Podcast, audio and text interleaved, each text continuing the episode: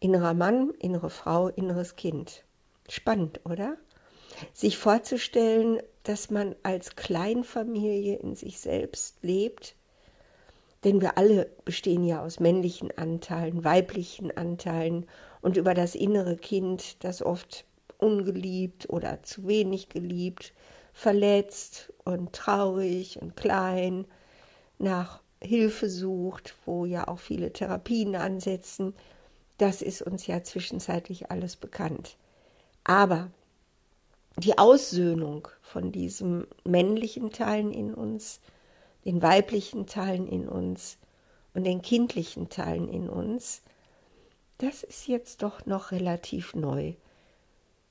Und ich habe mir vorgenommen, bis dann Heiligabend ist, ne, das große Fest der Kleinfamilie, dass ich da mal mich mit meinen eigenen inneren männlichen, weiblichen, kindlichen Energien beschäftigen will und gucken, dass sie sich wunderbar miteinander verstehen und dass jeder den Platz hat, der ihm gut tut.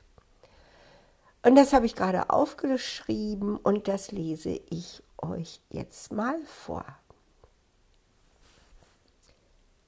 Innerer Mann, innere Frau, inneres Kind.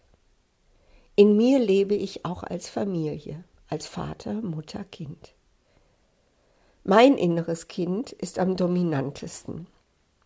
Es kümmert sich um die Eltern, vor allem um die innere Weiblichkeit. Es ist unschuldig und somit erlöst und es strotzt vor Lebensenergie und Fantasie. Es hat Spaß und es hat Verantwortung für seine Liebsten. Und Verantwortung gibt Sinn. Meine innere Weiblichkeit ist ebenfalls dominant. Doch unschuldig ist sie nicht. Sie lernt Tag für Tag neu, dass Erwachsensein mit Entscheidungen verbunden ist. Und Entscheidungen führen auch dazu, dass andere leiden.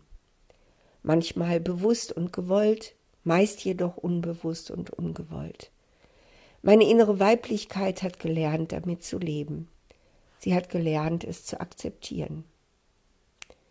Mein innerer Mann wird wenig gesehen in meiner kleinen Familie. Inneres Kind und innere Frau sind viel im Austausch, spielen sich die Bälle zu, planen und organisieren, was zu planen und zu organisieren ist. Meine innere Männlichkeit hat gelernt, damit zu leben, dass er wie ein Anhängsel ist. Er lebt und wirkt mit seiner schützenden Kraft im Außen, während innerhalb des Hauses Frau und Kind die Führung haben. Mein innerer Mann sehnt sich danach, von Frau und Kind gesehen zu werden in seiner wichtigen Aufgabe. Was wären die beiden, würde er fehlen? Er schützt, er baut, er wehrt Gefahren ab und Bedrohungen. Er liebt seine Familie bedingungslos. Frau und Kind sind sein Lebensinhalt, sein Lebenssinn. Ich wünsche meinem inneren Mann, dass er sich glücklich fühlt, wenn er daheim die Tür aufschließt.